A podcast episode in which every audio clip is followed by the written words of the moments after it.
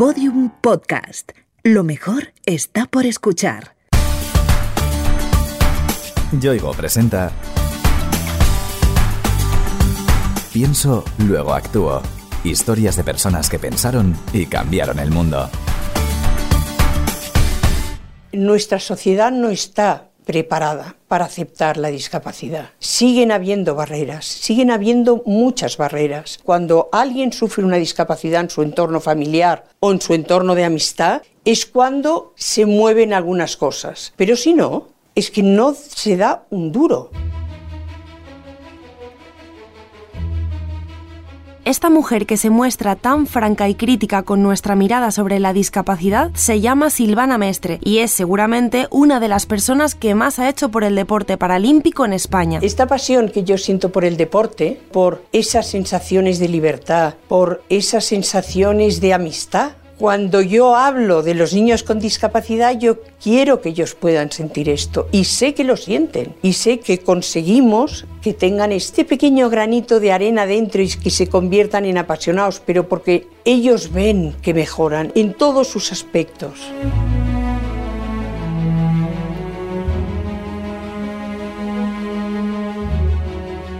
La carrera de Silvana en el paradeporte es muy larga. Comenzó desde lo más básico y llegó a alcanzar puestos de alto nivel en el Comité Paralímpico Internacional. Hoy es la máxima responsable de Play and Train, una asociación que fomenta el acceso al deporte a las personas con discapacidad. Yo he descubierto que tienen tantas cosas para enseñarnos y he descubierto que yo les puedo ayudar a que ellos puedan darnos estas enseñanzas a través de lo que yo sé del deporte, a través de realizar acciones que ellos creen que no pueden hacer y que cuando las hacen es cuando empiezan a abrirse y nos empiezan a dejar ver todo lo que llevan dentro. Aparte que considero que tienen todo el derecho a practicar deporte de la manera como lo practicamos todos. Silvana se aficionó al deporte desde muy niña, incentivada por su padre, que llevaba a toda la familia a esquiar a las pistas del Baile de Nuria, en Girona. Siempre me han tirado los deportes de invierno. El hecho de subir arriba, el aire y de respirar y de ver la inmensidad de lo que es, es lo que a mí me llena y lo que intento transmitir hoy en día a todos los que me vienen por detrás mío. ¿no? Esa libertad que uno siente cuando tú empiezas a esquiar y cada viraje es diferente, cada movimiento, la pista es diferente, cada trozo de nieve tiene un tacto muy diferente.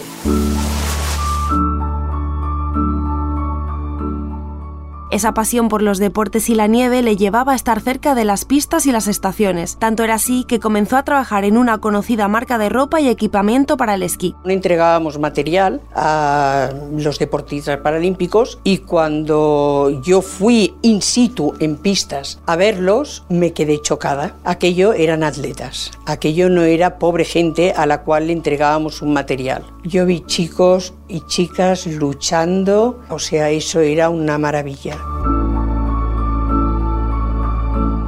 Aquella revelación coincidió con uno de los peores momentos en la vida de Silvana. La casualidad quiso que en aquel mismo instante el deporte paralímpico le abriera un horizonte nuevo. Mi marido había muerto el 31 de agosto. Estamos hablando del mes de octubre, después de una larga enfermedad y de tres años un poco traumáticos. Yo me quedaba con dos niñas pequeñas y no veía una salida a la vida. Y verlos a ellos me llené de vida. Fue una inyección de adrenalina pura. Fue un canto a la vida, ahí fue donde yo me hizo un clic mi cabeza. Ese fue el momento.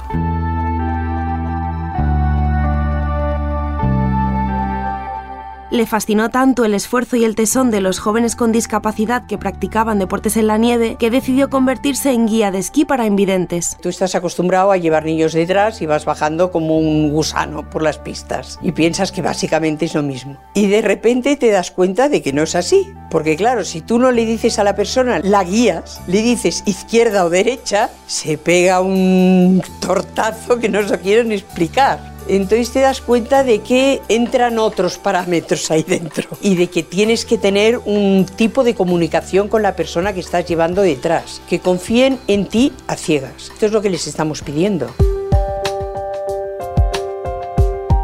Trabajando codo con codo con aquellos jóvenes invidentes, se dio cuenta de que no tenían ni el apoyo necesario ni disfrutaban de las condiciones idóneas para hacer deporte. Todos estos chicos que estaban en, el equipo de la 11 trabajaban vendiendo el cupón, la gran mayoría de ellos, con lo cual no tenían una forma de entrenamiento correcta. No existía un equipo de tecnificación a través del Consejo Superior de Deportes. Habían carencias. Poco a poco, trabajando conjuntamente con Luis Breifus, me ayudó a hacer a montar un equipo de tecnificación, empezar a ir a un gimnasio continuamente en Barcelona, hacer entrenos cada 15 días. Ese fue el primer paso de una larga carrera en la gestión deportiva. Aún no lo sabía, pero estaba llamada a cambiar el rumbo del deporte para personas con discapacidad en España. Yo empecé como guía en la 11 y empecé guiando a un niño ciego de Madrid. Y entonces, bueno, estuve con él un tiempo y entonces el guía de Eric Villalón y yo nos quedamos como entrenadores del equipo que había en aquel momento hasta los Juegos de Salt Lake City. Y a partir de los Juegos de Salt Lake City ya me quedé yo como directora técnica hasta Sochi. Los esfuerzos de Silvana llamaron la atención en las altas esferas internacionales. Ella era una de las personas que más estaba luchando por cambiar esta precaria situación. Hasta aquel momento el deporte había estado formado por voluntarios, o sea, esta falta de educación no era en España, era global y el Comité Internacional Paralímpico intentaba luchar esto y dar otra visión. Claro, la gente que está arriba empieza a ver que hay gente que ve las cosas de otra manera y me empezaron a llamar a reuniones. Y en 2002, durante los Juegos de Salt Lake City, se votaba el comité que iba a gobernar los siguientes cuatro años y salí votada por las naciones para estar el Comité Paralímpico Español.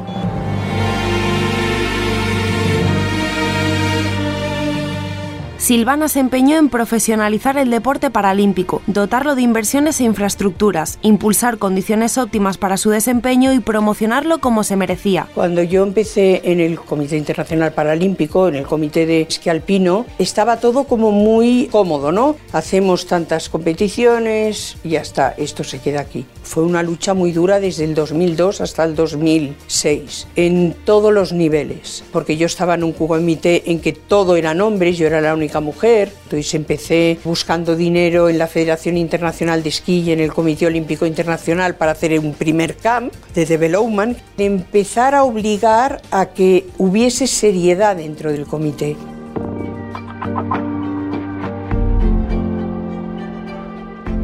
Siempre se había considerado al deporte paralímpico como un hermano menor. Silvana no estaba de acuerdo. Los deportistas, tanto los que sufrían alguna discapacidad como los que no, eran atletas. No se podía hacer distinción. Lo que era válido para unos debía serlo para los otros. Pues si la Federación Internacional de Esquí tiene unos reglamentos que contemplan una serie de cosas, nosotros que somos un deporte de esquí entiendo que tenemos que adoptar esos reglamentos, quizá adaptarlos en ciertas cosas por nuestra especificidad del deporte, pero en definitiva ir por la misma línea y esto es simplemente lo que hice.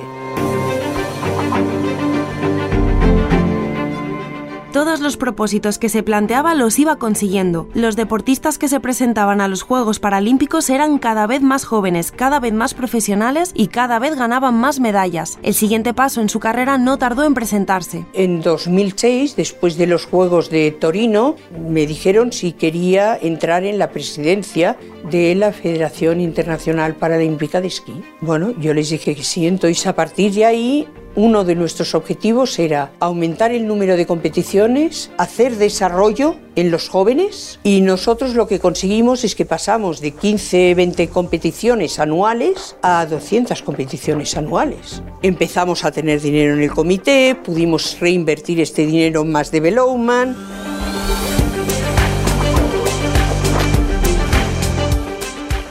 La implicación de Silvana Mestre con el deporte y las personas con discapacidad fue desde el principio enorme. Fruto de ella es Gaby, un chico invidente al que descubrió siendo muy joven y que hoy día se ha convertido casi en un hijo adoptivo. Yo cuando estaba en la Federación de Ciegos, entonces me iba por las delegaciones de la ONCE y quedaba con ellos un día para ir a esquiar. Y a Gaby lo conocí en Jabalambre. Gaby tenía 10 años. Y yo vi algo en Gaby. Lo empecé a llamar a que viniese con nosotros a salidas al extranjero.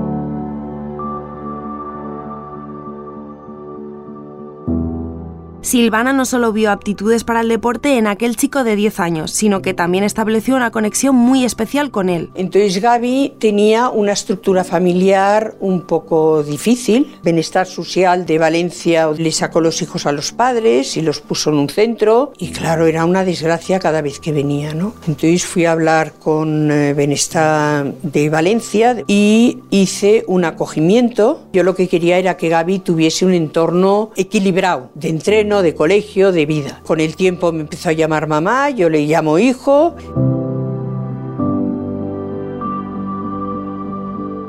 Gaby tiene hoy 28 años y es vicepresidente de Play and Train, pero además es un deportista de alto nivel. En 2014, en los Juegos de Sochi, ganó la medalla de bronce en la prueba supercombinada de esquí para discapacidad visual. Cuando Gaby ganó la medalla en Sochi, claro, yo estaba actuando como chairman del comité y yo no podía demostrar, para mí todos ganan. Esa contención, yo me tuve que ir al lavabo a llorar porque no podía decirle nada. Pero la conexión es tanta que Gaby entendió perfectamente que yo no pudiese tener la explosión.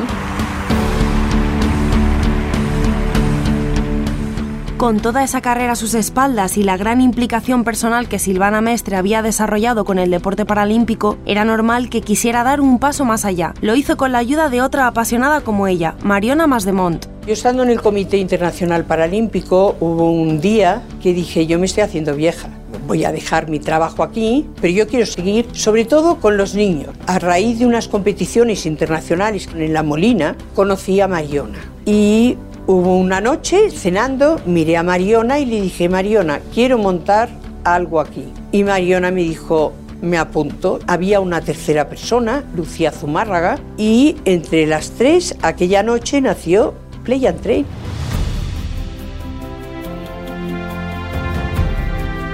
Silvana y Mariona pusieron en pie la asociación. Desde el mismo momento de su fundación se propusieron promover el deporte y convertirlo en una herramienta social de aprendizaje a la que pudieran acceder todas las personas, independientemente de su capacidad, sexo o edad. El objetivo que nosotros teníamos claro para Play and Train era el poder ofrecer a la gente con discapacidad y a sus familias que pudiesen practicar deporte de una manera totalmente normalizada. Entonces entendimos que sí que el deporte con discapacidad es más caro en principio que para otras personas, había una parte que nosotros teníamos que subvencionar. Nosotros intentamos subvencionar el 60% de la actividad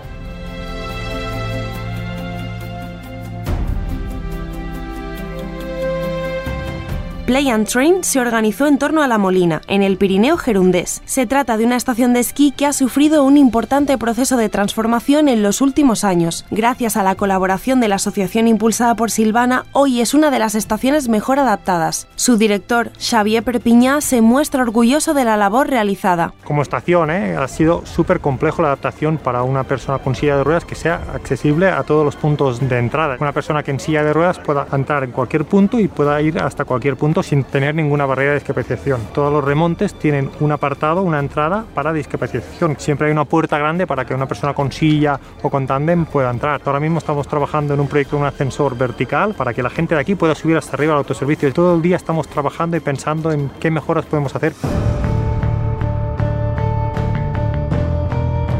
Hoy, 10 años después de su creación, Play and Train se ha convertido en un referente para el deporte adaptado, haciendo realidad el objetivo que se marcaron Silvana Mestre y Mariona Masdemont. En el 2017 hemos tenido 7.000 beneficiarios y 39.000 cambios de actitud. Hacemos educación, vamos a los colegios y hacemos un programa que enseñamos lo que significa el paradeporte cuando venían en las Semanas Blancas los colegios no traían a los niños con discapacidad. Esto ha a cambiar a raíz del centro de La Molina. Play and Train organiza programas de deporte en la nieve para jóvenes con discapacidades, pero también de surf, escalada o bicicleta. Además, colaboran con entidades sanitarias para implementar programas deportivos como complemento a la rehabilitación hospitalaria y, por si fuera poco, gestionan el Centro de Deporte Adaptado de La Molina, organizando competiciones paralímpicas a nivel nacional e internacional. Hacemos proyectos, los presentamos, pero no tenemos tiempo de promocionar Play and Train y necesitamos ayuda porque si uno va a comprar una bicicleta para un niño con discapacidad, un triciclo, la más barata vale 1.500 euros. Una silla de esquí vale 4.500 euros. Una tabla la tenemos que adaptar. En nuestro país tenemos muchos niños que necesitan de esta ayuda.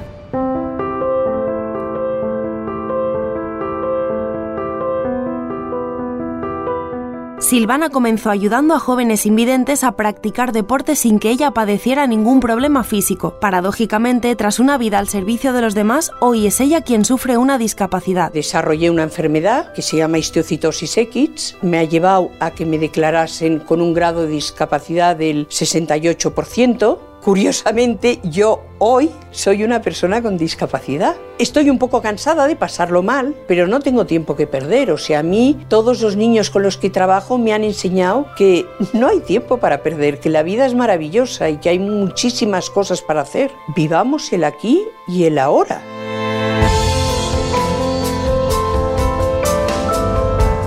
Y eso es lo que Silvana Mestre ha hecho a lo largo de toda su vida, vivir el aquí y el ahora, pero siempre poniendo las semillas para que otros puedan seguir disfrutando en el futuro, una labor de la que puede sentirse muy orgullosa. Yo cuando miro hacia atrás, de lo que me siento más orgullosa es de haber creado un grupo de personas que están trabajando en Play and Train, que tienen una pasión por el trabajo como la que podemos sentir Mariona y yo, y doy gracias a Dios de haber conocido a Mariona cuando la conocí y de haber empezado un proyecto juntas, que es lo que estamos haciendo hoy en día. Ella desde Fuerteventura, yo desde La Molina.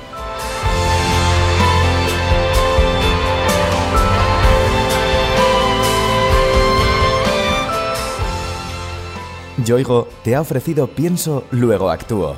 Historias de personas que pensaron y cambiaron el mundo una serie documental con idea original de Innuba y producida por Podium Podcast.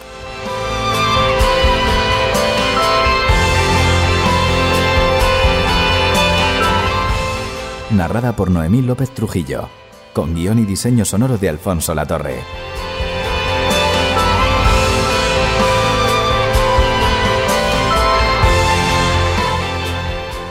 Todos los episodios en la sección de Sociedad de El País y en podiumpodcast.com. También disponibles en nuestra aplicación para iOS y Android y en nuestros canales de iVoox, iTunes y Google Podcast.